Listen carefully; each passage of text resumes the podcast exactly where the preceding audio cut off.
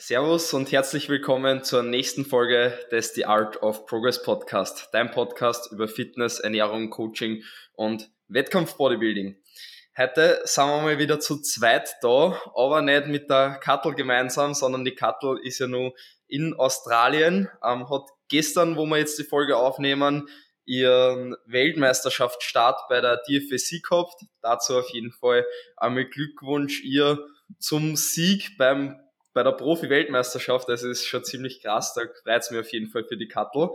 Ähm, wir haben auf jeden Fall im Podcast dann noch in andere Folgen drüber sprechen. Aber jetzt da in der Folge möchte ich einmal die Julia sehr herzlich bei mir im Podcast begrüßen. Freut mich, dass du da bist. Du darfst direkt einmal vorstellen, was du so machst und ja, was dich vielleicht ausmacht da in deiner ähm, Denkweise auf Instagram und wie du, was du da so nach außen eben ergibst. Ja, dann auch erstmal ein Hallo und herzlich willkommen von mir. Ähm, und danke, dass ich hier heute zu Gast sein darf. Ähm, genau, ich bin die Julia und äh, vielleicht kennt mich der ein oder andere von Instagram unter u.lifts. Ich ähm, ja, habe in den letzten Wochen und Monaten angefangen, ähm, da so ein bisschen auch, ja, ich würde sagen, so ein bisschen ähm, öffentlicher auch ähm, ja, bestimmte Dinge aus dem Fitness-Lifestyle auch zu kritisieren oder einfach mal so ein paar Dinge zu hinterfragen. Ähm, okay, vielleicht fangen wir nochmal so ein bisschen anders an. Also ich bin äh, Coach für entspanntes Essverhalten und ähm, versuche da eben äh, auch mit meinen Kundinnen gemeinsam so eine Ernährungsweise zu finden, wie man eben entspanntes Essverhalten und auch seine Ziele und auch eben seine körperlichen Ziele irgendwo gut miteinander vereinen kann, ähm, weil ich eben glaube, dass man das auf jeden Fall vereinen kann und dass es aber doch noch sehr viele, auch hauptsächlich Frauen gibt, die sich ähm, auch hauptsächlich aufgrund ihrer körperlichen Ziele mit ihrer Ernährung einen extremen Druck und einen extremen Stress machen und ich der Meinung bin, das muss nicht so sein. Und ähm, das wird ja dann doch vom Marketing der einen oder anderen Firma so ein bisschen getriggert und kritisiert und darum geht es eigentlich auch hauptsächlich auf meinen äh, Social Media Kanälen. Und ähm, genau, ja. Ja, ich finde es insgesamt auf jeden Fall sehr cool, was du ähm, alles teilst und deswegen habe ich dich natürlich auch zu mir, beziehungsweise auch zu mir und zur Kattel am Podcast eingeladen, obwohl sie jetzt heute leider nicht da ist. Aber äh, wir haben ja auch schon bei dir auf deinem Podcast äh, Folge gemacht, wo ich bei dir zu Gast war. Das hat mich natürlich auch sehr gefreut. Das ist der äh, Live Food Balance Podcast, wenn ich es jetzt richtig mhm. im Kopf ist der Name. Da können mhm. natürlich auch alle dann gern vorbeischauen. Am liebsten natürlich im Anschluss zu der Folge, damit sich die jetzt erst vorher anhört. Aber schaut dann auf jeden Fall auch gern bei der Julia vorbei und hört gerne mal bei ihrem Podcast eine. Es sind auf jeden Fall interessante Themen auch dabei. Ähm, für mich ist das Ganze, also ich, ich finde Essverhalten eben mega wichtig und das ist natürlich auch ein großes Thema bei mir im Coaching, dass im Endeffekt ähm, das Essverhalten auch entspannt angegangen werden kann, also dass jetzt natürlich keine Essstörungen etc. da sind, ja, ähm, auch gewisse Freiheiten da sind. Bei mir ist jetzt aber nicht so ein riesiges Thema wie äh, bei dir im Coaching, denke ich, also der Nische ist schon ein bisschen anders, das heißt, wir werden da auch äh, ein bisschen jetzt hineinschnuppern in das Thema, alle, die bei uns da am Podcast zuhören. Ähm, weil es jetzt noch nicht so groß thematisiert worden ist von uns. Ähm, aber ist auf jeden Fall sehr, sehr wichtig, weil ich der Meinung bin, ähm, im Endeffekt muss man die Ernährung immer im großen Ganzen betrachten und immer, wenn es recht für Extreme gibt, dann geht es immer in eine falsche Richtung.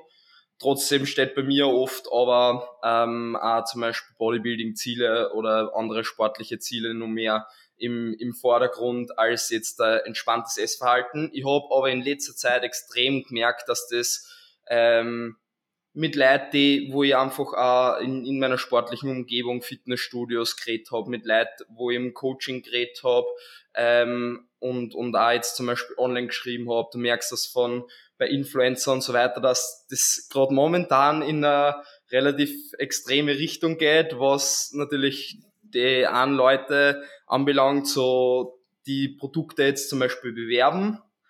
Und in die andere Richtung auch, also dann natürlich auch Personen, die das Ganze dann dementsprechend auch so konsumieren, eben nachmachen. Und ähm, dann gibt's natürlich auch Personen, die da voll wieder weg sind davon und eben schauen, dass sie keine Ersatzprodukte verwenden. Ähm, und da möchte man einfach jetzt heute ein bisschen über das Thema sprechen, ähm, über Zucker und Süßstoffe, über Ersatzprodukte, ähm, was jetzt da beim Zucker das Thema ist, ob jetzt Zucker schlecht ist oder nicht schlecht ist, da werden wir drauf eingehen, ob jetzt Süßstoffe schlecht sind oder nicht schlecht sind und warum das Ganze so ist. Und da wollen wir einfach ein bisschen ähm, Aufklärung schaffen. Genau. Ähm, Julia, was sagst du? Wollen wir vielleicht einfach mal mit Zucker anfangen? Ähm, warum denken deiner Meinung nach so viele Leute, dass Zucker was Schlechtes ist und wollen den ersetzen? Also ich glaube, ähm, zum einen ist es natürlich einfach auch sehr stark so gesellschaftlich geprägt. Es ist ja was, was man überall so mitbekommt. Ich habe auch ähm, letztens äh, einfach mal so so irgendeine random Serie einfach angeschaut und da fiel dann eben auch so der Satz, ja, da ist ja der böse Zucker drin. So wirklich ganz nebenbei war ja eigentlich auch gar nicht, also es ging natürlich in der Serie nicht hauptsächlich um Zucker, aber da habe ich auch so gedacht, ja, das ist schon irgendwie einfach so bemerkenswert, wie unterschwellig diese Message überall teilweise auch so vermittelt wird oder eben teilweise auch nicht so unterschwellig, sondern gerade wenn wir jetzt mal so auf ähm, Social Media, gerade jetzt auf Instagram schauen, dann ist es natürlich schon so, dass viele Firmen, die eben auch Zuckerersatzstoffe verkaufen wollen, Zucker gezielt auch schlecht reden und sagen, bloß kein Zucker und ersetzt alles Mögliche durch Zucker. Ähm, wenn man jetzt so ganz normal ins Marketing schaut im Supermarkt oder irgendwelche Werbeplakate draußen, dann steht da auch immer nur so und so viel Zucker, kein zugesetzter Zucker, wie auch immer. Und Zucker ist halt hat da, glaube ich, einfach so einen sehr schlechten Ruf bekommen und hat ihn ja irgendwo schon auch in gewisser Weise berechtigt, weil natürlich ist Zucker in Massen einfach nicht so das Beste für unseren Körper. Das kann man schon einfach so sagen. Aber welches Lebensmittel ist tatsächlich in Massen gut für unseren Körper? Da fällt mir tatsächlich auch gar kein Lebensmittel ein. Das ist halt immer so, so dieses, ich finde, da ähm, greift immer so der Satz alles in Maßen anstatt in Massen, weil wenn man es mal wirklich darauf herunterbricht, dann ist auch beispielsweise Brokkoli in Massen nicht gut. Denn wenn ich mich den ganzen Tag ausschließlich von Brokkoli ernähre, dann ist auch das keine gesunde Ernährung in dem Sinne, würde ich sagen. Ähm, und wo wir jetzt hier schon so beim Thema gesunde Ernährung sind, das ist auch so, ein, äh, so eine Frage, die frage ich auch immer gerne in Erstgesprächen. So, was ist für dich gesunde Ernährung im Endeffekt. Ähm, vielleicht magst du es einfach mal gerade beantworten. Was würdest du sagen, was ist so für dich äh, gesunde Ernährung? Weil ich finde das immer wahnsinnig spannend, weil jeder das ein bisschen anders für sich definiert hat. Mhm. Ja, ist eine interessante Frage, natürlich, weil es bei jedem ein bisschen unterschiedlich ist und kommt immer darauf an, welches Ziel man gerade überhaupt verfolgt. Ähm, ja, aber gesunde Ernährung ist für mich im Endeffekt schon abwechslungsreich ähm, ist für mich wichtig, dass auf jeden Fall genügend Mikronährstoffe, ähm, Obst und Gemüse dabei sind. Für mich ist gesunde Ernährung aber auch wichtig, dass nicht nur ähm, die, die ähm, Mikronährstoffe, Makronährstoffe stimmen, sondern für mich ist gesunde Ernährung auch ähm, wichtig, dass mich mental und im Kopf, äh, dass ich damit glücklich bin. Also das heißt jetzt nicht, dass ich, äh, keine Ahnung, jede Mahlzeit extrem geil finden muss und davor sitze und denke, wow, das ist jetzt mein Lebensinhalt. Ähm, aber im Endeffekt muss man meiner Ernährung ähm, eine gewisse Flexibilität geben ähm, und auch eine Versorgung geben für meinen Körper. Ja, also es muss mich äh, muss mental damit gut zurechtkommen, dass ich mich so ernähre, aber mein Körper muss auch damit zurechtkommen, dass ich mich so ernähre, also von den Nährstoffen her natürlich auch nicht nur Mikronährstoffe, sondern natürlich auch Makronährstoffe, Proteine, Kohlenhydrate, Fette und dass ich da halt auch keinen davon weglasse. Ja. Also ich will mich nicht nur von Proteine ernähren, ich will mich aber auch nicht nur von Fette oder nur von Kohlenhydrate ernähren und kein Makronährstoff ist schlecht, ähm, sondern gibt ja nicht umsonst einfach alle davon. ja. Das ist für mich gesunde ja, also Ernährung. Ja, ja, finde ich aber eine äh, coole Definition auch, weil du halt direkt auch so die physische und die psychische Komponente so ein bisschen mit reingebracht hast, weil das ist, glaube ich, auch das, was oft so ein bisschen verloren geht, gerade auf Social Media, dass man sich oft nur auf diese physische Komponente konzentrieren, sagt, okay, äh, bloß kein Zucker, der ist schlecht und alle Mikronährstoffe, alle Makronährstoffe, die gut für den Körper sind. Und dabei geht halt diese psychische Komponente der gesunden Ernährung ganz oft verloren, dass man einfach mal so ein bisschen hinterfragt, okay, mit welcher Ernährungsweise fühle ich mich denn gut, welche Ernährungsweise stresst mich auch nicht, welche Ernährungsweise tut mir wirklich auch psychisch gut. Und deshalb bin ich eben auch ein Fan davon, nicht zu sagen, okay, das ist schlecht und ist davon auf gar keinen Fall irgendwas. Und wenn irgendwo Zucker drin ist, dann renn am besten weg. So wird's ja teilweise schon so ein bisschen auch dargestellt, weil man immer hinterfragen muss, tut mir das in dem Moment wirklich auch psychisch gut, wenn ich mir bestimmte Lebensmittel wirklich so extrem verbiete. Und es mag sicherlich richtig sein, dass eine komplett zuckerfreie, also wir reden jetzt bei Zucker, reden wir immer von Haushaltszucker, weil das auch immer sowas ist, was mich ein bisschen stört, weil Zucker an sich, erstmal Zucker an sich ist ja einfach ein Bestandteil von Kohlenhydraten. Also wir haben auch in Reis zum Beispiel ja Zucker drin, so mehr oder weniger. Ähm, mhm. und das wird auch immer ja schon so ein bisschen vermischt. Also wenn wir ja hier von Zucker sprechen, dann meinen wir den Haushaltszucker. Ähm, jetzt habe ich den Faden verloren was wollte ich noch mal sagen? Ähm, genau, dass man hier dann auch einfach immer so ein bisschen schauen muss. Ähm, genau, also wenn wir jetzt bei der, ähm, es ist sicherlich richtig zu sagen, dass Zucker an sich ähm, für den Körper, dass es da besser wäre, wenn wir den Zucker komplett weglassen. Aber es ist die Frage, tut es dir psychisch auch gut? Und es mag Menschen geben, für die hat das überhaupt keine Auswirkungen. Die können problemlos ihr ganzes Leben lang quasi auf Zucker verzichten. Für ganz, ganz viele Menschen trifft das aber nicht zu, weil ähm, wir einfach in einer Umgebung auch aufgewachsen sind, wo wir Lebensmittel mit Zucker auch einfach drin haben und es auch irgendwo manchmal gesellschaftliche Anlässe gibt, wo man eben auch nicht auf Zucker verzichten kann und eben da auch nicht auf Zucker verzichten sollte. Denn hier sind wir ja auch wieder bei der psychischen Komponente. Wenn ich mich wegen meiner Ernährung ähm, beispielsweise auch sozial einschränke, dann muss ich hinterfragen, ob diese Ernährungsweise mir wirklich auf allen Ebenen auch so gut tut. Und jetzt weiß ich auch gar nicht mehr, jetzt sind wir vorher auch von der Frage vom Anfang, glaube ich, abgekommen. Aber ähm, genau die Frage am Anfang war ja, warum äh, Zucker generell von vielen also schlecht assoziiert ist. Und ich denke, daher kommt das so ein bisschen. Ähm, weil es natürlich im Endeffekt in Massen auch auf gar keinen Fall gut ist, ähm, aber man da doch schon immer so ein bisschen im Hinterkopf behalten sollte, okay, ähm, wo ist es jetzt so, dass es mir wirklich Benefits gibt für die physische Gesundheit und wo gibt es mir eben auch Benefits für die psychische Gesundheit? Mhm. Das stimmt. Gut gesagt, auf jeden Fall schon mal. Das möchte ich dann am Schluss auf jeden Fall dann noch zusammenfassen, beziehungsweise auch noch ein paar Worte dann ähm, dazu sagen. Aber ich wollte auch noch kurz jetzt dir die Frage stellen, ähm, was ist für die gesunde Ernährung? Weil ich wollte da ähm, gern deine Meinung dazu hören. Was für die persönlich Ja, also im Endeffekt hast du es im Endeffekt hast du es ja auch schon gesagt, also wirklich so dieses, dass wir die physische und die psychische Komponente haben, dass wir eben wirklich auf der, einer Seite, auf der einen Seite eben schon ähm, sagen können, okay, mein Körper bekommt eben alle Makro- und Mikronährstoffe, die er braucht, aber dass wir eben da auch auf der anderen Seite ähm, sagen können, okay, die Ernährung ähm, stresst mich nicht, sie setzt mich nicht unter Druck, sie ähm, sorgt dafür, dass ich äh, ja einfach im Alltag auch flexibel bin. Also das würde ich schon auch darunter fassen. Das ist einfach eine gesunde Ernährung. Ähm, eine gesunde Ernährung ist meines Erachtens nach eine Ernährungsweise, mh, mm, die dafür sorgt, dass Ernährung bei dir nicht Priorität Nummer eins auch im Leben hat. Also dass du wirklich ähm, nicht sagst, okay, ich habe hier meine Ernährung und baue mein ganzes Leben drumherum, sondern eine gesunde Ernährung ist eine Ernährung, die sich auch in deinen Alltag einfügt, die dich dadurch eben auch nicht stresst und nicht unter Druck setzt, ähm, wo man sich eben auch keine Lebensmittel ähm, verbietet und ähm, ja, wo man sich auch einfach nicht ständig Gedanken um seine Ernährung machen muss. Mhm.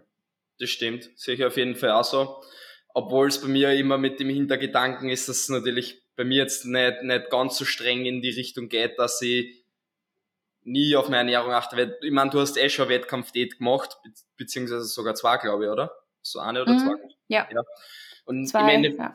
ja. und im Endeffekt bin ich selber Bodybuilder und für andere Leute, die kennen sind Bodybuilder und wenn du eben so ein Ziel vor Augen hast, klarerweise ist dann ähm, die Ernährung halt äh, ein, groß, ein großer Teil vom Leben und hat eine hohe Priorität, weil du einfach dieses Ziel erreichen willst. Musst du dir eben selber die Frage stellen, willst du dieses Ziel überhaupt erreichen? Willst du wirklich Bodybuilding machen? Wenn du das möchtest, dann wird wahrscheinlich kein Weg daran vorbeiführen, dass zumindest ab der Hälfte oder am Ende einer Bodybuilding-Diät die Ernährung eine hohe Priorität hat. Die Frage ist immer, für wie lange und wie kommt man da wieder aussehen und wie geht's an damit? Ja, im Endeffekt, wenn das mein Ziel ist und ich möchte mich ja dann auch mit der Ernährung beschäftigen, dann ist es ja vollkommen okay.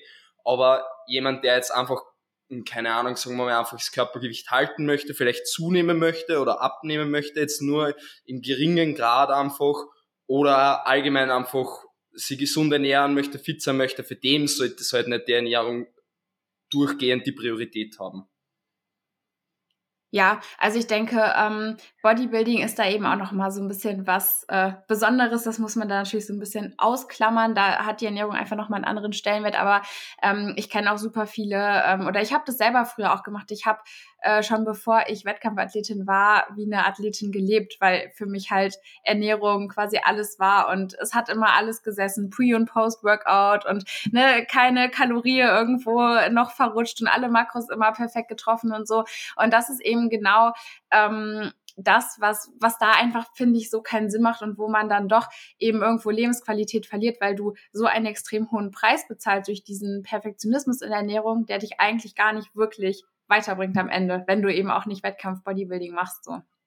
Hm, das stimmt auf jeden Fall. Die Frage ist immer, es ist im Endeffekt, man kann nie ein Thema absolut beantworten. Im Endeffekt ja. liegt es immer daran, was das individuelle Ziel ist und was einem Spaß macht. Da hat man jetzt den Spaß ja. daran, dass man einfach mh, hm, sie allgemein ausgewogen ernährt und viel mit Freunden und Family und so weiter macht oder hat man jetzt Spaß daran, dass man ähm, ja, an seinen Bodybuilding-Zielen arbeitet. Es gibt ja manche Leute, die gehen halt voll darin auf, dass sie einfach, keine Ahnung, einer Pre- und einer Post essen und dazwischen ballern und das ist halt einfach ein Leben so, dann ist es ja auch Ja, das ist ja auch völlig in Ordnung. Ich denke mal, das ist alles immer in Ordnung und letztendlich jeder kann ja auch sein Leben leben, wie er möchte und am Ende des Tages kann es eben auch immer nur du selber dir wirklich beantworten, ob deine Ernährung für dich gesund ist, weil nur du selber wissen kannst, ob es dir vor allen Dingen psychisch damit gut geht. Und ich denke immer, wenn du auch mal problemlos eine Woche in Urlaub fahren kannst und dich da eben auch mal zum Beispiel anders ernähren kannst, dann ist deine Ernährungsweise ja voll in Ordnung, völlig entspannt, so weil es eben auch keine Zwänge sind, weil du auch mal Abstand davon nehmen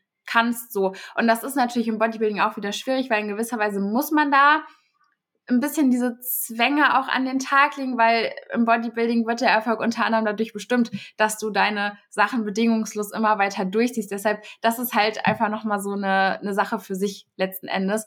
Und äh, gerade im Bodybuilding, ähm, ja, muss, muss man da einfach ehrlich zu sich selber sein und ehrlich zu sich selber ähm, sein und da wirklich äh, schauen, okay, geht's mir damit gut? Und wenn du sagst, es geht dir damit gut, dann lass dir auch von keinem äh, dazwischenreden, dann, dann mach da so dein Ding, würde ich sagen. Also. Mm, das stimmt auf jeden Fall. Und im Endeffekt ist da eben die Individualität das Ausschlaggebende.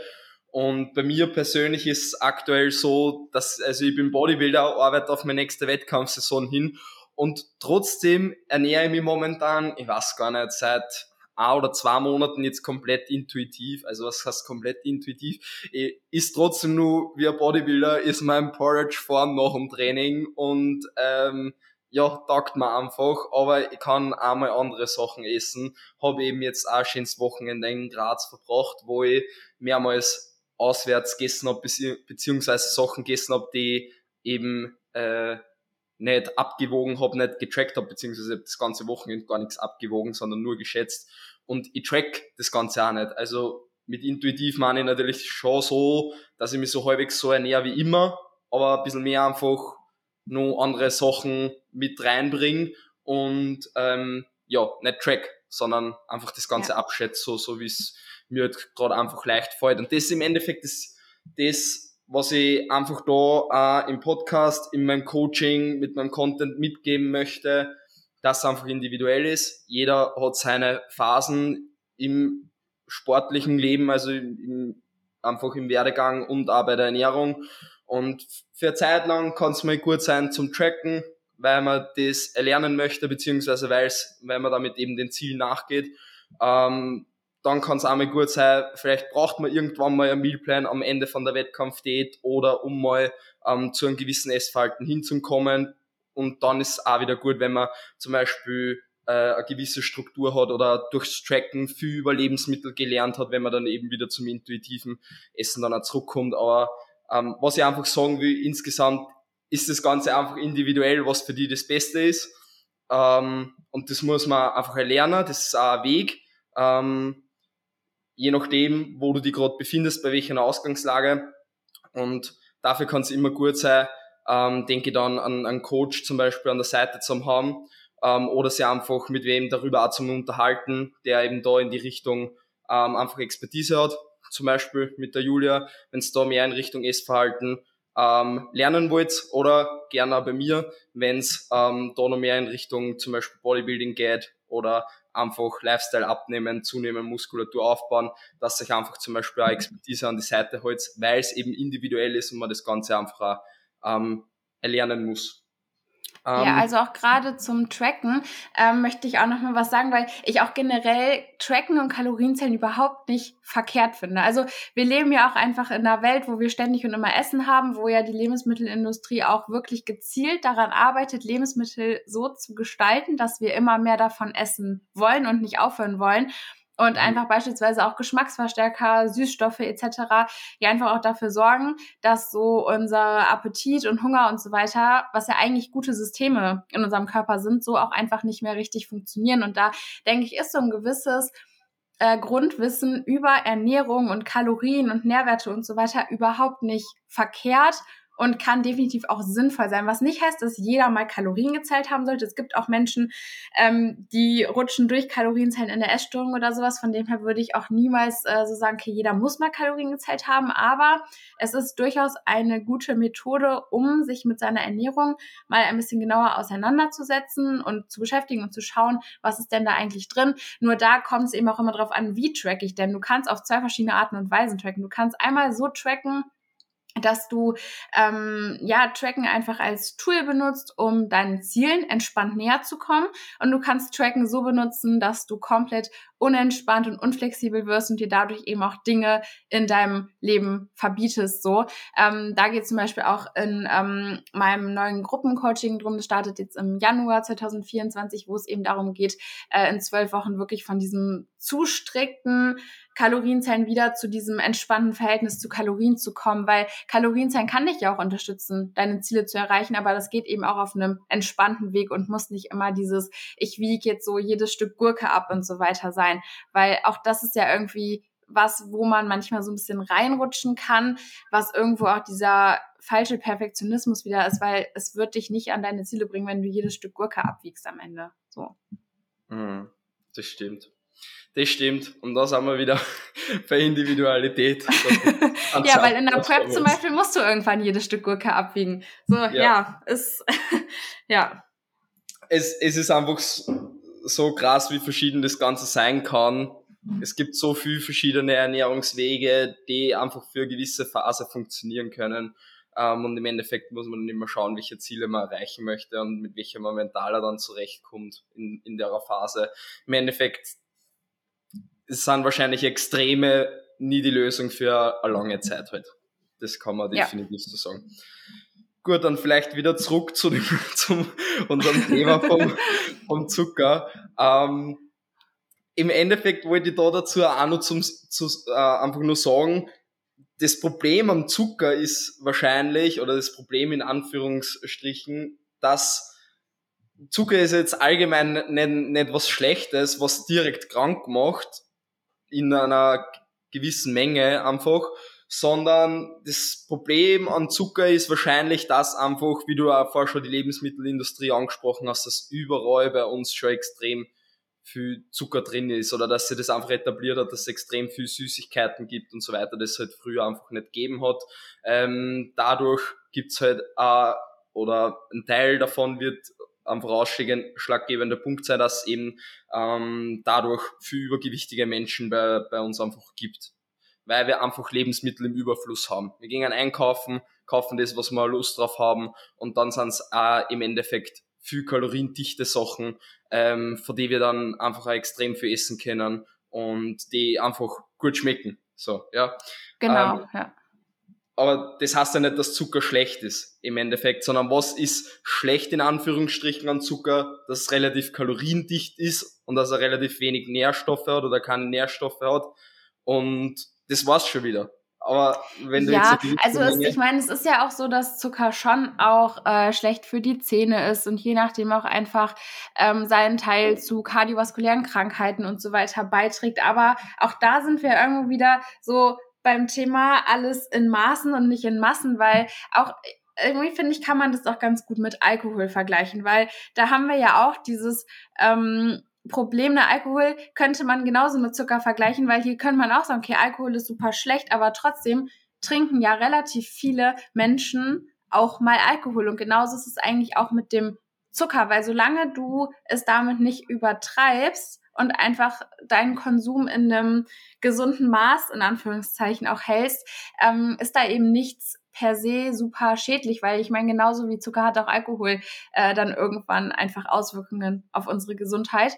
Ähm, ich finde, man sollte das hier eben nicht übertreiben. Hier haben wir auch wieder so das äh, Thema ähm, vom Anfang. Natürlich könnte ich jetzt komplett auf Zucker verzichten, um zu sagen, okay, äh, es ist einfach besser für meinen Körper, es ist besser für meine Zähne und wie auch immer. Wenn dann aber meine psychische Gesundheit darunter leidet, dann habe ich dadurch ja auch wieder nichts gewonnen. Also ich finde, da muss man so ein bisschen auch den äh, Sweet Spot irgendwo finden. Und ähm, auch so zum Thema Übergewicht und so finde ich es halt auch immer schwierig, wenn da so gesagt wird, okay, der Zucker ist dafür verantwortlich, weil im Endeffekt ist ja auch Übergewicht, also so die Entstehung von Übergewicht ist ja auch so ein äh, komplexer Prozess, der sich aus so vielen verschiedenen Aspekten einfach zusammensetzt, den man ja auch nicht nur auf die Ernährung runterbrechen kann. Und selbst wenn man es nur auf die Ernährung runterbrechen würde, auch da ist ja nicht Zucker ähm, das einzige Zündlein an der Waage. So, also das finde ich halt auch immer, wenn man sagt, okay, ja, wir müssen äh, den Zucker reduzieren. Ähm, ja, sicherlich ist das ein Teil, aber da spielt ja noch so viel mehr rein. Also alleine schon die Bewegungsgewohnheiten. Ähm, bei Kindern haben sich ja auch extrem stark verändert im Vergleich zu früher. Ähm, auch das ist ja ein weiterer Punkt, der wahrscheinlich äh, schon auch fast noch einen größeren Anteil ausmacht als nur der Zucker in der Ernährung. Weil wenn ich auch jetzt mal so, natürlich kann man jetzt nicht von sich komplett auf alle anderen schließen, aber wenn ich so an meine Kindheit zurückdenke, ich habe alles gegessen und ich habe viel gegessen und ich habe mich viel bewegt. Und dann hat es irgendwo auch so gepasst, mehr oder weniger. Mhm. Bei mir persönlich ja. Bis, bisschen, bisschen mollig war ich vielleicht teilweise, aber ich habe mich auf jeden Fall nur bewegt. Wenn es dann aber jeden Tag in der Früh doch ähm, eine Packung Müsli zum Frühstück gegeben hat, dann ist da trotzdem mit der Bewegung ein bisschen knapp worden. Vor allem, weil es bei mir nicht diese 250 Gramm Müsli-Packungen waren, sondern wir haben immer diese, diese fetten 250 Gramm Müsli-Packungen gehabt vom Hofer beziehungsweise bei euch Aldi. Mhm. Und wenn dann mal so eine halbe Packung beim Frühstück ins System gewandert ist, dann, ja, es war so Standard. ja, also im Endeffekt kann man wieder sagen, ähm, ja, Ex Extreme machen es im Endeffekt aus, dass, dass irgendwas dann schlimm wird. Also wenn man halt extrem viel Zucker konsumiert, wenn man sich extrem wenig bewegt oder wenn man sich auch extrem, extrem viel bewegt, kann das auch ein Problem sein. Und wenn man eben ja, auch extrem wenig Zucker isst und sich damit dann halt auch mental einschränkt, kann es auch zum Problem werden. Ähm, was hältst du dann davon, zum Beispiel eben Produkte ähm, zum Verwenden, die eben keinen Zucker beinhalten, wo dann eben zum Beispiel oben steht, ohne Zucker oder weniger Zucker? Ähm, wie, wie siehst du das dann, ähm, wenn man die verwendet?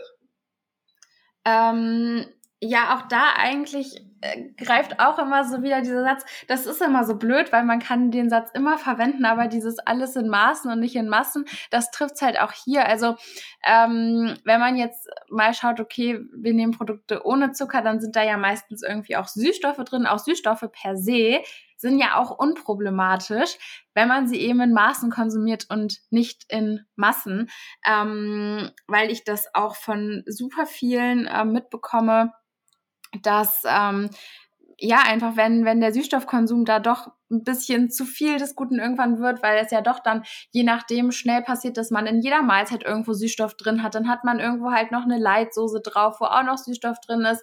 Zwischen den Mahlzeiten trinkt man noch Getränke mit Süßstoff. Im Training gibt es da noch ein Intra-Workout, auch wieder mit Süßstoff beispielsweise, dass das dann schon ja schnell ziemlich viel Süßstoff auf einmal werden kann. Und das das auch sehr, sehr oft äh, mit Verdauungsproblemen einhergehen kann. Ähm, also da, da gibt einem der Körper ja dann fast schon automatisch Bescheid, so ey, ne, ist ein bisschen viel Süßstoff hier, äh, guck mal, dass du das wieder so ein bisschen auch regulierst. Und was ich da eben auch noch immer feststelle, ähm, ist auch dieses äh, Ding, gerade wenn man eben Süßstoff dafür einsetzt, äh, wenn man Heißhunger hat, weil es ja auch oft so ist, okay, das ist hier so unser Anti-Heißhunger-Snack und keine Ahnung, finde ich auch super schwierig, weil man damit ja auch wieder nur eine Symptombekämpfung in gewisser Weise betreibt. Also wenn ich jetzt sage, boah, ich habe extrem Heißhunger und mache mir dann einen Quark mit einem Geschmackspulver drin, um den Heißhunger zu stillen, dann ist es eigentlich wie wenn ich Kopfschmerzen habe und eine Kopfschmerztablette nehme, weil ich in dem Moment nur auf das Symptom eingehe und nur versuche, das Symptom irgendwie zu kämpfen, aber gar nicht schaue, okay, was ist denn eigentlich die Ursache von meinem Heißhunger? Wo kommt denn diese wo kommt denn der Heißhunger überhaupt her? Weil ganz, ganz oft ähm, Heißhunger einfach auch aus einem Nährstoffmangel irgendwo heraus resultiert.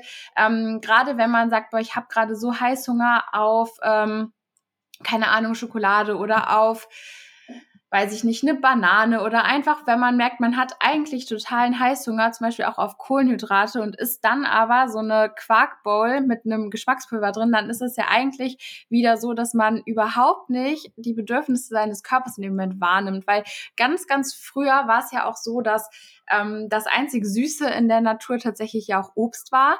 Und es ist ja schon irgendwo immer noch auch so ein bisschen in uns drin. Also diese Instinkte von früher sind ja auch noch immer in uns drin. Und ich habe das super oft, oft auch erlebt, dass ähm, gerade wenn man die Kohlenhydrate in der Ernährung hochschraubt, dass dann auch generell diese Heißhungerattacken abnehmen, weil der Heißhunger auch oft ein Ausdruck davon ist, dass der Körper mehr Kohlenhydrate verlangen möchte. Und wenn ich dann aber sage, ich hau mir hier ein bisschen Süßstoff in meinen Quark, dann ist es logisch, dass der Heißhunger irgendwie auch nicht so ganz gestillt ist, weil mein Körper wollte in dem Moment keine Proteine haben, sonst hätte er mir ja gesagt, ey, ich möchte ein bisschen Quark haben. Stattdessen hatte ich aber eigentlich Bock auf was Süßes und mit was Süßem meint der Körper eigentlich in der Regel auch immer kalorienreiche Lebensmittel und das haben wir eben hier beides nicht beim Quark und beim Süßstoff eben auch nicht. Und deshalb finde ich halt Süßstoff auch so schwierig, weil er süß schmeckt, aber eben auch keine Kalorien liefert und das teilweise dann eben auch wieder so dieses ganze äh, System mit dem Appetit im Körper durcheinander bringen kann und dadurch eben auch ganz oft Heißhungerattacken oder Essanfälle sogar dann eben auch fördern kann. Mhm. Ja, finde ich cool, dass du das so, so erwähnst und so erklärst, weil es, ja, im Endeffekt stimmt halt einfach. Man kann öfters mal ein bisschen darauf hören, ähm, was der Körper eben braucht. Und ich denke auch wieder da ist eben so, klar kann man mal, ähm, ja, keine Ahnung, was mir da jetzt einfällt, einfach an, an, an Proteinpudding zum Beispiel essen, der halt kein Zucker hat im Vergleich dazu, wenn ich jetzt dann an Pudding ist, äh, der halt extrem viel äh, Zucker hat, wenn man es jetzt einfach so vergleicht im, im, im Supermarkt. Ähm, und, und wenn man jetzt einfach zum Beispiel einkaufen geht, dass man, wenn man einfach vor die zwei Optionen steht und man denkt, okay, ich will jetzt einen Pudding haben, nehme ich jetzt halt den mit mehr Protein, wenn ich das einfach möchte und das ist mein, mein Ziel dementsprechend, ähm, wenn man das hilft, dass ich mein Ziel eben näher komme und ich habe Bock auf Pudding, dann nehme ich halt von mir aus den Proteinpudding, wenn mir der auch schmeckt, ja, ähm, aber jetzt nicht in dem Sinne halt äh, Süßstoffe immer dann zum Verwenden, wenn man, wenn man Lust auf was hat und dem dann zum zu verwenden, dass man was, was anderes äh, unterbietet, beziehungsweise ähm, halt schaut, dass man irgendwas ständig damit ähm, ersetzt. Und da ist auch dann die Frage, wie, wie viel nimmt man davon? Also was ich so, so schlimm finde, ist wirklich, wenn ich jetzt zum Beispiel äh, äh, andere Bodybuilder sehe, die in einer Posts oder Stories sehe und dann sehe ich, okay, die machen sie jetzt da an Porridge, in diesen Porridge geben sie schon ähm, Proteinpulver ein. Ich sage jetzt mal 50 Gramm. Wenn ihr einen Porridge mhm. macht mit 50 Gramm Proteinpulver, dann ist der für mich schon ziemlich süß. Also dann denke ich mir schon, okay, das ist eine, eine süße Mahlzeit. Dann brauche ich nicht in mein Porridge nur drei, vier, fünf Scoops Flame and Taste reingeben. Und das ist jetzt, ja, ähm, ja keine Ahnung, das ist jetzt nicht was, dass das Produkt jetzt äh, schlecht ist, das Flavor and Tasty. Also ich mag Flavor and Tasty grundsätzlich als, als Produkt. Also ich bin ja auch gesponsert jetzt von Outfit und wir haben ja auch solche Produkte und die bestellen wir die ja ab und zu, weil es halt dann eben für Sachen zum Beispiel verwendet, zum Backen von mir aus einmal oder wenn ich mir eben gerade ein Topfen Bowl mache, dann kann ich mir da mal ein Tasty eingeben, wenn ich mir eben nicht extra Proteinpulver eingebe.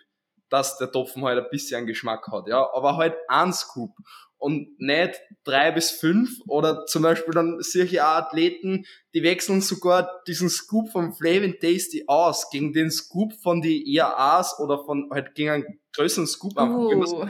So denk so, und dann geben sie von dem zwei eine und denken so, das sind schon fünf Scoops oder irgendwie sowas.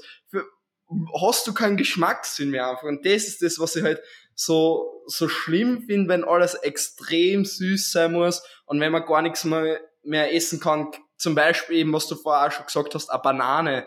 Einfach eine Banane zum Essen, die ist süß genug und nicht dann irgendwie, weiß nicht, zum sagen, das ist nicht süß. Oder man kann einmal einen, einen Topfen essen nur mit Obst und muss man einmal gar nichts eingeben. Das kann man einmal machen, ja. Also das, was ich einfach schlimm finde, ist, wenn man zum Beispiel schon mit Proteinpulver, wo ja schon ein gewisser Anteil an Süßstoff drin ist, jetzt nicht so viel wie in, in richtige Geschmackspulver oder Flavor Drops oder so, aber natürlich ist in diesem Proteinpulver meistens schon eigentlich ziemlich, also eigentlich nur drin, meiner Meinung nach. Und da muss ich nicht in diesen Porridge nur extra was eingeben und dann oben drauf nur Schokotrops ohne Zucker, wo auch wieder Süßstoff drin ist. Ähm, und und das, das schaukelt sich dann einfach immer mehr auf. Man will es immer süßer haben, weil man das Gefühl mhm. hat, es ist einfach nicht mehr so, wie man es halt am Anfang verwendet hat. Ähm, und, und dann werden das immer mehr Ersatzprodukte meiner Meinung nach und das geht dann halt in eine, in eine schlechte Richtung, wenn man sich dann eben nur mehr von Ersatzprodukten ernährt und auch dann eben nicht mehr diese Freiheit hat, dass man bei einem Familienessen sagt, okay, man isst halt ähm, mal normal was mit, dann ist dann das auch nicht mehr süß genug oder hat nicht wenig genug Kalorien, dass man davon gesättigt ist, weil es nicht so viel Volumen hat, wie wenn ich alles mhm. mit Ersatzprodukten mache. Das ist das Schwierige. Ja. Meinung nach. Ja, aber das finde ich auch, also wenn man das wirklich teilweise sieht, auch bei irgendwelchen Influencern in der Story und so, dann hauen die sich da wirklich fünf Scoops äh, Flavor and Tasty rein und man denkt sich, wie? Also das kann doch jetzt auch wirklich nicht mehr schmecken. Das finde ich halt super spannend, weil das wirklich auch was ist, was oft so unbewusst auch passiert. Also ich habe das auch bei mir selber gemerkt, so Anfang des Jahres, dass sich so mein Süßstoffkonsum so so langsam aber sicher doch äh, in eine in eine aufwärts äh, gehende Richtung irgendwo so entwickelt hat. Und ich habe dann äh, auch mal vor ein paar Monaten äh, fünf Tage lang komplett auf Süßstoff verzichtet. Also ein Monster gab es am Tag, weil der musste sein, aber sonst habe ich komplett auf Süßstoff verzichtet. Und es war wirklich spannend, wie wenig Süßstoff ich nach diesen fünf Tagen noch brauchte, damit es mir süß genug war. Und mittlerweile bin ich eigentlich wieder komplett weg auch so von äh, Süßstoff, also was gar nicht ist, dass ich gar keinen Süßstoff mehr konsumiere. Ich trinke weiterhin mein Monster, ich benutze weiterhin Ketchup, wo auch ein bisschen Süßstoff drin ist oder trinke meine EAAs im Training und so weiter. Aber mhm. so wenn es um Porridge geht oder um Joghurt oder sowas, dann tue ich da maximal so, ein, so einen Schuss Honig mal rein. Aber das war's dann auch, weil ich irgendwie ich kann es gar nicht richtig beschreiben. Ich hatte irgendwie keine Lust mehr auf den Süßstoff. Ich wollte wieder so ein bisschen mehr bisschen mehr echten Geschmack haben und ich tue wirklich so einen ganz kleinen Schuss Honig einfach in die Haferflocken rein und mir schmecken auch einfach wieder diese Haferflocken an sich, weil das finde ich auch immer so schade. Wofür mache ich mir dann einen Porridge? Wofür tue ich denn da Haferflocken rein, wenn ich am Ende äh, gar keine Haferflocken mehr schmecke? Also war, warum möchte ich eigentlich nicht mehr wieder auch das eigentliche Lebensmittel mal so ein bisschen schmecken? Das finde ich immer so schade, dass man sich ja doch mit dem Süßstoff ähm, alles so ziemlich vernebelt und auch da wirklich verlernt, einfach äh, die Lebensmittel an sich mal zu schmecken so. Mhm. Ja. Also bei mir zum Beispiel, sobald bei mir eigentlich irgendwo Proteinpulver reinkommt, kommt bei mir dann kein extra Süßstoff im Normalfall noch rein.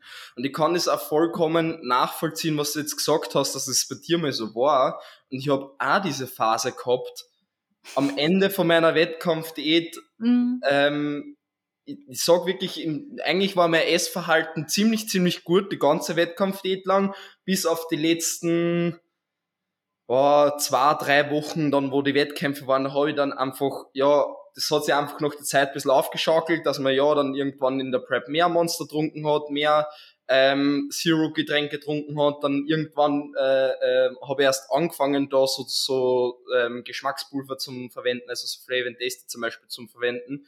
Und das ist ja auch alles voll in Ordnung. Aber wo es dann halt dann schlimmer worden ist, war dann am, am, in der Post-Prep-Phase am Anfang. Also grundsätzlich ist sie bei mir sehr gut verlaufen, alles, auch bis jetzt da ähm, über ein Jahr danach. Alles, was körperlich alles top verlaufen. Aber ich habe einfach gemerkt, die, die ersten, ein, die ersten paar Monate, also war wirklich eine Zeit lang, habe ich dann extrem ähm, versucht, halt, ähm, einfach aus, aus die Kalorien, die ich habe, einfach so viel wie möglich rauszuholen, weil einfach halt das Hungergefühl beziehungsweise das Sättigungsgefühl einfach noch nicht ähm, so da war, wie man sich das natürlich wünschen wird, was natürlich Post-Prep auch ganz normal ist. Aber das versuchst du dann halt irgendwie zum Kompensieren, dann halt mehr Gemüse zum Beispiel gegessen und dann eben die ganzen proteinreichen Sachen zum Beispiel eben dann mit Süßstoffen gesüßt und so weiter. Dann ist es natürlich dann mehr von diesen Geschmackspulver worden, mehr von Zero-Getränke etc. Und da habe ich dann auch irgendwann gemerkt, okay, ich muss da einfach einen Schlussstrich ziehen, das reicht jetzt da. Und habe es mir jetzt zwar nicht komplett verboten, aber habe dann zum Beispiel gesagt, so ja, okay, jetzt passt, jetzt trinke ich nicht mehr jeden Tag ein Monster und ähm, jetzt gebe ich nicht eben überall nur Flavor and Tasty ähm, eine, sondern schau mal, dass ich das einfach wieder ein bisschen zurückschraube und dann hat es für mich auch wieder voll passt. Und dann habe ich einfach auch gemerkt, ähm, dass nach der Zeit das Ganze dann wieder viel entspannter worden ist, wobei man sagen muss, da muss man sich einfach Post-Prep einfach äh, Zeit lassen, dass man ähm, da einfach wieder ein bisschen mehr in seine Struktur zurückfindet, was das normale Essverhalten einfach anbelangt. Was, was auch vollkommen normal ist, finde ich, dass das bei Bodybuilding passieren kann oder dass man sich eben selber, dass man realisieren muss einfach, okay, ich muss mir persönlich jetzt die Zeit geben und ich brauche diese Zeit einfach. Ähm, aber man muss ja bewusst machen, dass wenn man da nicht aufpasst, dass das dann einfach in eine falsche Richtung gehen, gehen kann, wenn man es einfach zu extrem macht. Ja, absolut. Also ich meine, also so eine Prep ist ja eben auch nochmal wirklich, ähm, da bewegt man sich einfach am Ende ähm, so weit weg von einem intuitiven Essverhalten, also weiter weg könnte man eigentlich ja letztendlich auch gar nicht sein, dann beim Wettkampf Bodybuilding gerade am Ende, ja. weil du ja wirklich einfach in der Wettkampf-Prep, du willst die Signale gar nicht mehr wahrnehmen. Du willst sie ja nicht wahrnehmen, du kannst sie auch eigentlich irgendwann nicht mehr wahrnehmen. Und letztendlich ist ja das allerletzte, was du wollen würdest, auch diesen körperlichen Signalen irgendwo noch nachzugehen, weil am Ende ist man ja im Bodybuilding auf so einem KFA den würde man intuitiv so gar nicht erreichen können und gar nicht halten können. Also das ist ja auch sowas, was ich auch immer so schwierig finde und was ich auch immer so wichtig finde, dass man das immer noch mal auch betont, dass der Umgang mit äh, Appetit und Heißhunger und generell auch Hunger in einer Wettkampfdiät ja nochmal was komplett anderes ist oder auch komplett anders aussehen sollte als in einer normalen Diät oder generell auch als einfach bei jemandem, der keine Wettkämpfe macht, da ist der oder der Umgang einfach generell mit den ganzen körperlichen Signalen nochmal ein ganz, ganz anderer, weil in der Wettkampfdiät ist es dahingehend einfacher, weil du diese ganzen körperlichen Signale fast mehr oder weniger einfach so ausblendest und das sollte man in einer normalen Diät absolut nicht machen, weil dann fängst du wirklich an, extrem gegen den Körper zu arbeiten und das ist überhaupt nicht zielführend, weil du in einer normalen Diät ja auch ein Gewicht irgendwie anpeilst, was du dann eben auch langfristig halten möchtest. Und das ist ja eben auch der Riesenunterschied dann ähm, zu einer Wettkampfdiät. Das finde ich halt immer noch mal auch wichtig zu sagen, weil ich das auch von mir früher kenne. Ich habe äh, früher auch schon ganz viele Wettkampfathleten verfolgt und habe halt auch mein Leben so ein bisschen dann daran orientiert, was die so gemacht haben, weil ich mir dachte, okay, die haben ja auch viel Muskulatur, ich möchte ja auch Muskulatur aufbauen, ich möchte ja auch so aussehen wie die, dann mache ich halt auch alles so wie die. Ja, nee, man kann nämlich auch Muskulatur aufbauen und seine körperlichen Ziele erreichen, wenn man das nicht so macht wie Wettkampfathleten, wenn man eben kein Wettkampfathlet ist zum Beispiel. Mhm. Ja, das stimmt. Also bei mir jetzt momentan, da kann ich zum Beispiel auch von einem Athleten von mir erzählen, der ist eigentlich halt Wettkampfathlet. Und wir gehen trotzdem an, also wir machen gerade eine normale ähm, Diät, also quasi äh, ähm, haben jetzt einfach schon über ein Jahr jetzt Aufbau gemacht und waren einfach dann mit dem Körperfettanteil dementsprechend schon höher, dass wir einfach gesagt haben, okay, ist jetzt dann Zeit ähm, für einen Cut, meinen Körperfettanteil eben äh, zu reduzieren, aber wir gehen an die Diät jetzt nicht mit einem Mealplan heran oder mit so strikten ähm, Tracken, ähm, dass, dass er sein ganzes Leben jetzt einschränkt, nur weil wir den Körperfettanteil jetzt einfach für eine Zeit lang reduzieren, ähm, sondern ein Ziel für mich, also ich schreibe dann auch im Coaching zum Beispiel halt dann wöchentlich wieder so, so Ziele auf in den Check-ins, so wie, wie man das eh von den meisten Coaches kennt. Ähm, und da in dem Ziel, das, das größte Ziel, was wir momentan haben, ähm, ist immer, dass er trotzdem in gewissen Maßen flexibel bleibt, trotzdem mal mit der Family ist, trotzdem mal mit Freunden ist und dass er trotzdem auch die Lebensmittel isst, wo, worauf er ähm, halt eben Lust hat. Ja. Und ja, da sind wir im Endeffekt wieder bei Ja, habe ich auch eben gedacht. ähm, dass man einfach schauen muss, was braucht man einfach gerade im Moment, wo befindet man sich, was ist die Ausgangslage ähm, und wie erreicht man die Ziele und, und kann trotzdem äh, mental eben gut damit umgehen, beziehungsweise kommt einfach damit zurecht, langfristig, ja, immer das langfristige Denken ist, finde ich, ist immer das Wichtigste. Und ja, so viel im Endeffekt auch zu Süßstoff, genauso wie zu Zucker. Ähm, ist Zucker insgesamt schlecht, wenn man jetzt ein bisschen an verwendet? Na, ist Süßstoff schlecht, wenn man jetzt ein bisschen an verwendet? Na, ähm, ist Süßstoff schlecht, wenn man extrem viel davon verwendet? Kommt drauf an, wie viel, aber wahrscheinlich wird es dann mental in irgendeiner Richtung dann nicht ganz so gut da. Ähm, wenn du einfach ähm, dann auf alles andere verzichtest und alles mit Süßstoff ersetzt. Ja, genau. Ähm, ich finde auch da beim Süßstoff, da sollte man sich auch einfach nochmal die Frage stellen, warum will ich mein Essen so extrem süß haben und warum will ich keine Kalorien in meinem Essen haben, weil das irgendwo ja die Konsequenz ist, die auch immer mit diesem äh, extrem hohen Konsum von Süßstoff einhergeht letztendlich, weil man das ja schon auch ganz oft so erlebt und deshalb ist schon auch ein hoher Konsum von Süßstoff auch oft so ein Indikator dafür, dass, dass da vielleicht auch so das Essverhalten irgendwo in eine schwierige Richtung einfach geht, weil je nachdem, über welche Mengen wir jetzt reden, ist es schon einfach so, dass hier ganz oft ähm, versucht wird, extrem viel Geschmack aus extrem wenig Kalorien rauszuholen. Und auch das ist irgendwo kein normales und kein gesundes Essverhalten mehr, wenn ich auch zwanghaft und krampfhaft versuche, ähm, so viel wie möglich aus meinen Kalorien irgendwo rauszuholen. Und ich kenne das auch von mir selber von früher und ich sehe das auch immer wieder ähm, bei Kundinnen, die zu mir kommen, dass da doch immer so die Kalorien und das Essen als sowas, ähm,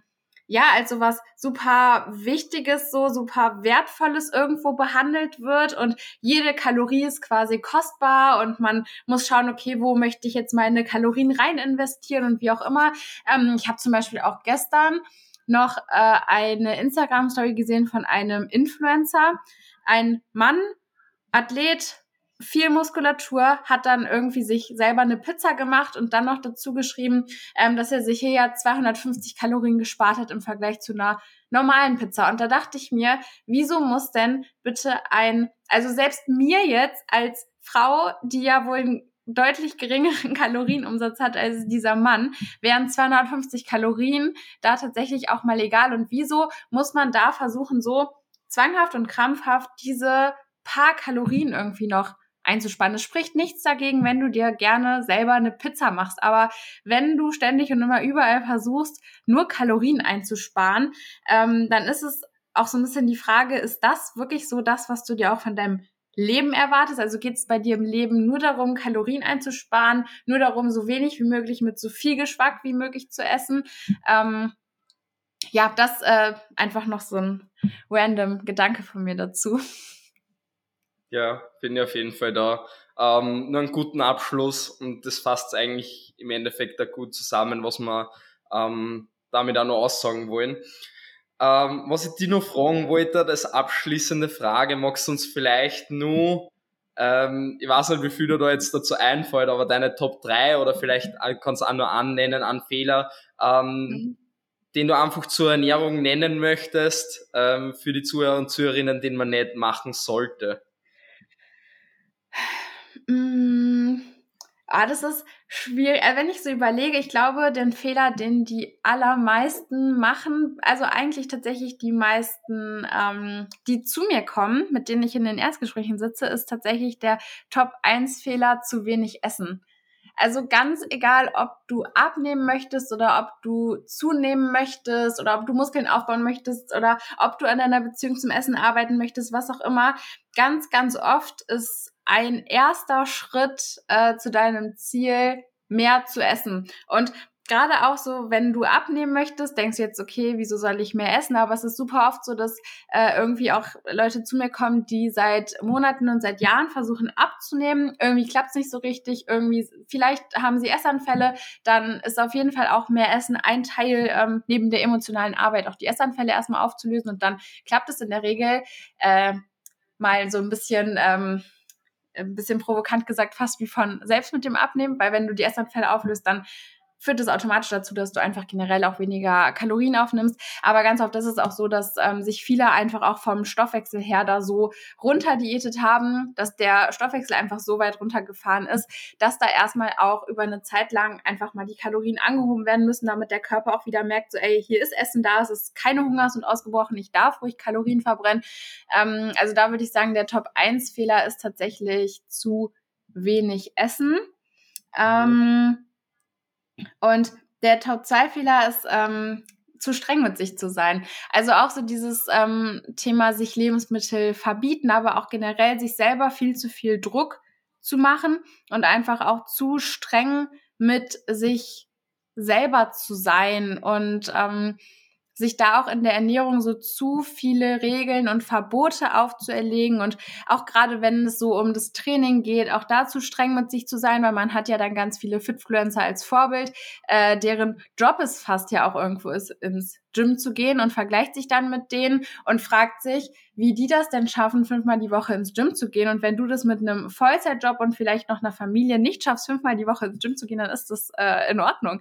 Ähm, und da musst du dir da kein schlechtes Gewissen machen und dich nicht fragen, wie alle anderen das schaffen, denn ähm, es ist in Ordnung, wenn Training und Ernährung nicht äh, Priorität Nummer eins in deinem Leben haben. Das müssen sie nicht und das äh, müssen sie auch nicht, äh, wenn du deine Ziele oder Schrägstrich deine körperlichen Ziele erreichen möchtest.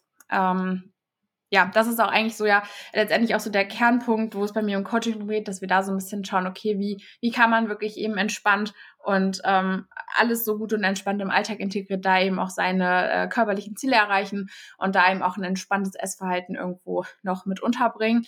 Ähm, ich glaube, das wären tatsächlich so meine Top zwei, zwei Fehler, die ich da so, so benennen würde. Mhm.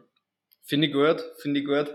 Also wenn ich jetzt bei mir so betrachte, ähm, die, die Athleten und Athletinnen, mit denen ich jetzt zum Beispiel im Coaching zu tun habe, mit denen ich im Personal Trainings zu tun habe, ähm, die ja zum Beispiel auf Wettkämpfen trifft, von denen ich sowas mitkriege und so weiter, ähm, würde ich auch sagen, dass das wahrscheinlich die zwar die größten Fehler sind, also ich kann auf jeden Fall sagen, dass also der größte Fehler meiner Meinung nach auch ist zu wenig zum Essen. Also viele haben Angst davor zuzunehmen, beziehungsweise hm, geben einfach den Körper nicht die, die, die Nährstoffe, die er überhaupt braucht, um Performance zu bringen. Ähm, und dazu, das wollte ich jetzt eigentlich gar nicht erwähnen, aber weil ich gerade Performance gesagt habe, dazu könnt ihr euch übrigens sehr gerne meinen kostenlosen Performance Guide holen, weil der, da könnt ihr euch nämlich kostenlos anschauen, wie ihr euch ein Körper zum Beispiel die Nährstoffe gebt, ähm, die er braucht, um Leistung sowohl im Alltag als auch im Training zu bringen. Ja, also nicht zu wenig zum Essen, sondern ähm, genügend Versorgung einfach für den Körper zu haben. Den findet ihr auf meiner Webseite oder auch natürlich auf meinem Instagram-Profil in die Highlights. Ähm, was ich aber erwähnen wollte, ähm, ja, dass einfach zu wenig gegessen wird und da habe ich auch zum Beispiel ähm, einen Coaching-Start mal bei mir gehabt, ähm, dass eine Athletin, die einfach ähm, ja, über, übergewichtig ähm, war und, und ist, ähm, dass ich einfach mitbekommen habe, bevor die bei mir ins Coaching eingestiegen ist, ähm, dass die sogar bei, äh, bei einer Ernährungsberatung war und ähm, dort bei der Ernährungsberatung dann einen Ernährungsplan bekommen hat und der hat mir, der hat mir einfach aus die Socken gehabt, ähm, der dann einen Ernährungsplan wirklich kriegt. Also du hast, hast ja im Endeffekt auch die, die Ausbildung dazu, so, soweit ich das richtig weiß, oder? Mhm. Ja, der hat einen Ernährungsplan kriegt zum Abnehmen, dass sie den ganzen Tag gar nichts isst und am Abend nur Salatblätter ohne Soße, ohne Fette, ohne Proteine. Ah, das ist der Geheimtipp äh, zum Abnehmen. Gut. Das war der, Bescheid. das war der Ernährungsplan und das hat mich einfach geschockt. Also die hat das dann eine Zeit lang durchzogen, bevor die bei mir im Coaching war. Und der ist massiv schlecht gegangen. Und sowas finde ich halt einfach schockierend. Und, und ja. da möchte ich einfach sagen, ähm, ja, Herz nicht immer auf das, was andere sagen, informiert sich. Ja, ist aber auch wieder so schwierig. Ich habe auch so oft äh, ja Menschen bei mir sitzen und wenn man dann hört, die waren schon da und da und dann noch bei dem Coach und was da teilweise mit denen gemacht wurde, das ist äh, wirklich, also wo man sich auch denkt, wirklich dann ne, Leute mit Essanfällen und so und dann einfach äh, auf 1500 Kalorien äh, gesetzt, so unabhängig von deiner Größe und deinem Gewicht sind das zu wenig Kalorien, wenn du Essanfälle hast, sehr, sehr wahrscheinlich. Ähm, mhm. Das ist halt wirklich teilweise so so schlimm, was man da manchmal hört, wo man sich halt auch wirklich fragt, ähm, ohne denjenigen zu nahe treten zu wollen, aber was, also warum sie diesen Job machen, weil, also das ist einfach, also äh, da fehlen ja. einem wirklich einfach die Worte. So, das ist äh, ja.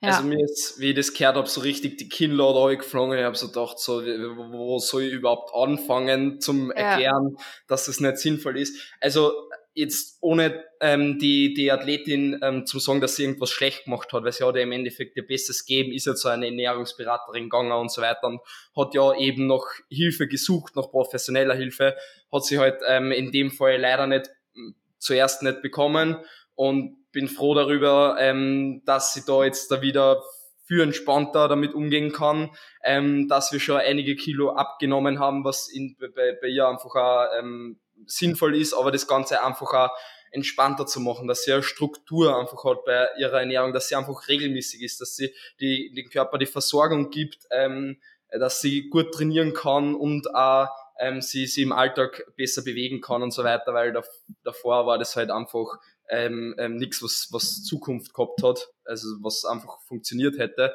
Ähm, ja, bin ich froh, dass das, dass das besser jetzt geht und das wollte ich einfach ähm, erwähnen. Also das, der groß, größte Fehler, den ich auch sehe, ist definitiv, ähm, dass, dass Leute oft glauben, einfach sehr, sehr, sehr wenig zum Essen oder gar nichts zum Essen ist die Lösung ähm, dafür, dass man körperliche Ziele erreicht. Und da bin ich definitiv nicht der Meinung. Also das wird nicht funktionieren. Ähm, und wenn ich ja, mal so. Dazu vielleicht noch ganz kurz, aber wolltest du, wolltest du das Thema noch wechseln? Ja, ja, na, geht schon. Erzähl noch. Okay, weil dann wollte ich dazu noch ganz kurz auch sagen, ähm, weil ich finde, da kann man immer so auch dieses so Input gleich Output irgendwo, das, das trifft halt da auch wieder so ein bisschen zu, weil ich kann ja nur äh, erwarten, dass mein Körper irgendwo auch Energie hat oder dass er, dass er auch irgendwo Leistungen erbringt, wenn ich ihm die Möglichkeit dazu gebe. Wenn ich ihm eben Energie reingebe, kann ich auch erwarten, dass er mir irgendwo Energie rausgibt letztendlich so. Ähm, das, das mhm. sage ich auch immer ganz gern, weil das ist eben auch das, was du sagst. So viele sind immer so, okay, äh, weniger Kalorien gleich höhere Abnahme, aber irgendwann kommt halt dieser Punkt, da schwappt das Ganze einfach so ins äh, Negative um. Und weil du das eben gesagt hast, dachte ich, äh, sage ich es auch nochmal gerade, falls ihr nämlich ähm, eher auf dieser Schiene seid und sagt, okay, ihr wollt mehr essen, aber ähm, ihr habt einfach so panische Angst vor dem Zunehmen. Ähm, da habe ich nämlich auch eine kostenlose Mini-Masterclass, die könnt ihr euch eben auch äh, runterladen. Hier ist Form 4 to Freedom, findet ihr auch auf meinem Instagram-Profil ähm, verlinkt, wo es eben genau darum geht, wie man auch mit der Angst vor einer Zunahme umgeht. Kann ich auch noch gerade hier droppen, ja. Sehr gerne. Schaut da auf jeden Fall vorbei, wenn ihr denkt, dass euch das weiterhilft. Wenn ihr an dem Punkt seid, dann schaut auf jeden Fall da bei der Julia vorbei und holt euch das kostenlos. Ähm, was ich nur erwähnen wollte, einfach wenn ich aus dieser äh, ähm, Bubble ausblick an Personen, die schon versuchen, eine Ernährung zu verändern, also die so so null Gedanken ähm, nur daran ähm, verschwenden, also so einfach Personen jetzt in meiner Verwandtschaft oder Freundschaftskreis einfach, die, die einfach essen, worauf sie Lust haben, was ja insgesamt was sehr, sehr Gutes ist. Aber was ich da einfach die meisten ähm, Fehler sehe, ist ähm, einerseits, dass viel zu unregelmäßig gegessen wird. Also das ist so richtig die, die Personen, wo man dann einfach auffällt, okay, ähm, die essen halt den ganzen Tag nichts als arbeiten, kein Frühstück, ähm, während der Arbeit die ganze Zeit nichts essen und dann halt heimkommen und dann halt Vollgas alles einschirmen. Das finde ich meiner Meinung nach halt nicht so gut, wo man aber wirklich auffällt, dass das nichts ist, was die bewusst dann oder was die aus einem krankhaften Verhalten jetzt irgendwie dann, sondern einfach weil sie es von ihrem Alltag so gewohnt sind und, und einfach im Hinblick auf, auf Arbeit und so weiter, dass man sich das einfach angewöhnt. das, aber worauf jetzt gar nicht so eingemächt, aber das ist einfach ein Ernährungsfehler, der mir auffällt und dass insgesamt zu wenig ähm, Protein meiner Meinung nach konsumiert, konsumiert wird. Was ja jetzt, wenn man in der Fitnessbubble drin ist, so denkt man sich so, hey, jeder isst doch urviel Protein und so weiter.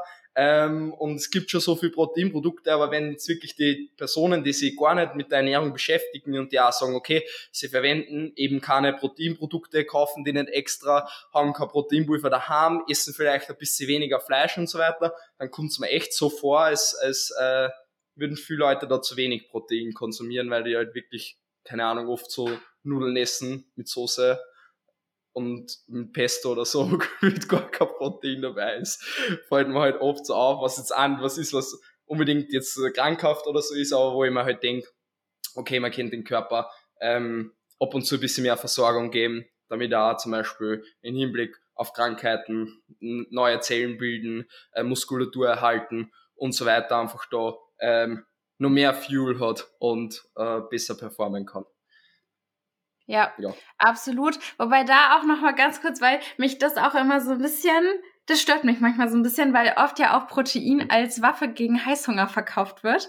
Ähm, also meistens eher an die Leute, die eh schon genug Protein essen. Ähm, und auch da, ähm, weil äh, ja, Protein hat schon einfach eine hohe Sättigung und kann, wenn ihr aktuell noch quasi kein Protein in eurer Ernährung habt, dann kann es dazu beitragen, dass ihr auch einfach ähm, eine höhere Sättigung verspürt. Aber wenn ihr äh, schon viel Protein esst und wenn ihr trotzdem Heißhunger habt, dann liegt die Vermutung nahe, dass eurem Körper wahrscheinlich andere Dinge fehlen als Protein. Und auch, also Protein ist einfach ein Makronährstoff wie jeder andere. Ja, der macht satt. Aber eure Sättigungshormone reagieren auch nicht nur auf Protein, die reagieren auch auf Kohlenhydrate, die reagieren auch auf Fette und die reagieren vor allem auch auf Kalorien. Und da stört es mich immer, wenn so gesagt wird, ja, Protein ist so super, hält euch so lange satt und wirkt gegen Heißhunger. Ja, bedingt, aber die anderen Makronährstoffe, die haben eben auch ihre Daseinsberechtigung gegen Heißhunger und die halten euch auch satt. Das äh, nochmal ganz kurz auch so da zum äh, Thema Protein. Aber grundsätzlich würde ich dir da auch zustimmen. Ähm, das ist schon was, was man bei vielen eben jetzt so abseits der Fitnessbubble doch auch beobachtet. Hm. Na, da gebe ich dir auf jeden Fall recht, was die Sättigung anbelangt. Also, um das nur mal zum Sagen, die, die zwei Punkte waren jetzt getrennt. Also der, der ja, Punkt, ja, ja, das ähm, habe ich auch verstanden, ja, ja. Okay. Genau, also es war nicht so gemeint, dass ähm, zu wenig über den Tag gegessen wird und dass dann äh, auf, aufgrund dessen dann am Abend zu viel auf Arme gegessen wird. Und, ja, ja, ja, nee, das habe ich auch nicht ja, so. Äh, genau, ja. genau. Also was ich einfach nur sagen wollte, dass in, insgesamt halt, äh, ähm, ja, dass ich denke, in dieser, dieser allgemeinen Ernährung einfach, überhaupt bei uns in der Gesellschaft, wenn man jetzt, jetzt gar nicht damit beschäftigt, ähm, was der Körper eben braucht, dass, dass ich der Meinung bin, dass manche Leute wirklich halt so unter, keine Ahnung, 0,5 Gramm Protein pro Kilogramm Körpergewicht essen oder so, weil ja, es halt ja. so halt gar nichts reinkriegen. Und ähm, ja, da bin ich der Meinung, dass man da ähm, vielleicht ein bisschen was dazu äh, fügen kann oder einfach ja, ein paar proteinreiche Lebensmittel einbauen kann. Ja, genau. Genau. So viel dazu. Dann haben wir da auf jeden Fall nur gut unsere ähm, Top-Fehler, beziehungsweise Fehler will ich es gar nicht nennen, weil aus, aus, aus Fehlern lernt man immer, bin ich der Meinung. Ähm, deshalb ja, Fehler sind nur da, um daraus zu lernen. Das heißt, vielleicht könnt ihr auch jetzt daraus lernen, wenn irgendein Punkt, ob jetzt da im Hinblick auf Zucker, Süßstoff oder die Essverhalten, äh, Sachen, was wir jetzt einfach angesprochen haben, äh, auf euch zutreffen, dann ähm, lernt's gern draus. Nicht umsonst ist der Spruch vom Podcast und von meinem Coaching Start, Fail, Learn, Grow. Das heißt, ja, ihr dürft gerne einmal Fehler machen und eben daraus lernen und dann dadurch ähm, besser werden. Und ja, das möchte ich euch soweit auch noch mitgeben. Julia, du darfst gerne noch abschließende Worte sagen, natürlich auch noch alle deine ähm, Sachen nennen, wo man die finden kann. Und dann danke dir auf jeden Fall auch, dass du bei mir am Podcast am Start warst. Ah, ah das finde ich immer so schwierig, da noch so ein paar abschließende Worte ähm, zu finden. Also ich glaube, ähm, falls du hier jetzt zuhörst und du einfach auch merkst, dass ähm, du vielleicht so ein paar ähm, Probleme mit der Ernährung hast, dass du dich damit einfach extrem unter Druck setzt, dass du vielleicht sogar merkst, du hast Angst vor bestimmten Lebensmitteln, du hast Angst ins Restaurant zu gehen oder du musst jeden Tag deine 20.000 Schritte machen oder dir fällt es einfach vielleicht super schwer, auch da mal auf deinen Körper zu hören, mal einen Tag Pause zu machen, nicht ins Gym zu gehen, wie auch immer. Ähm, wenn du einfach merkst, dass du dich mit allem, was du tust, jetzt so speziell mit Training und Ernährung einfach extrem unter Druck setzt ähm, und dabei auch anfängst, so das, ich sag mal so in Anführungszeichen, das richtige Leben oder auch so die wichtigen Dinge des Lebens so ein bisschen zu vernachlässigen, dann ähm, trau dich daran zu arbeiten, trau dich, diese Dinge anzugehen. Such dir vielleicht auch Hilfe, ähm, such dir jemanden, der den Weg vielleicht auch mit dir gemeinsam geht, weil das Leben ist einfach zu, ähm, ja, zu kurz, um ähm, um da diese ganzen Dinge zu verpassen, nur weil man Angst hat, dass man eben, wenn man Training und Ernährung ein bisschen entspannter sieht, da ähm, vielleicht seine körperlichen Ziele nicht erreicht. Und ähm, genau, das ist eben auch eigentlich so ja unter anderem eine der Kernmessages, äh, bei denen es bei mir auf den äh, Social Media Kanälen auch im Coaching drum geht. Ähm, ich hatte es am Anfang schon mal gesagt, auf Instagram findet ihr mich unter you.lifts. Da ist dann auch der YouTube-Kanal, meine Website, der Podcast und alles verlinkt. Das würde ich dann hier gar nicht mehr nochmal äh, extra erwähnen. Ähm, ich denke, ihr schaut dann sowieso einfach äh, auf den Link in der Infobox und ähm, genau, freue mich sehr, dass ich heute hier zu Gast sein durfte. Und falls ihr auch noch irgendwelche Rückfragen habt oder sowas, dann könnt ihr euch natürlich auch gerne bei mir per Insta DM melden. Und ähm, genau. Sehr gut, danke. Also den Link werdet ihr auf jeden Fall in der Podcast-Beschreibung finden.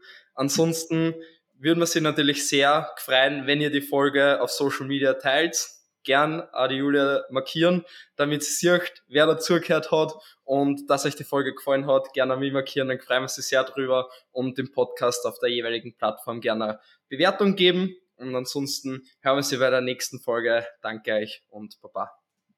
Ciao.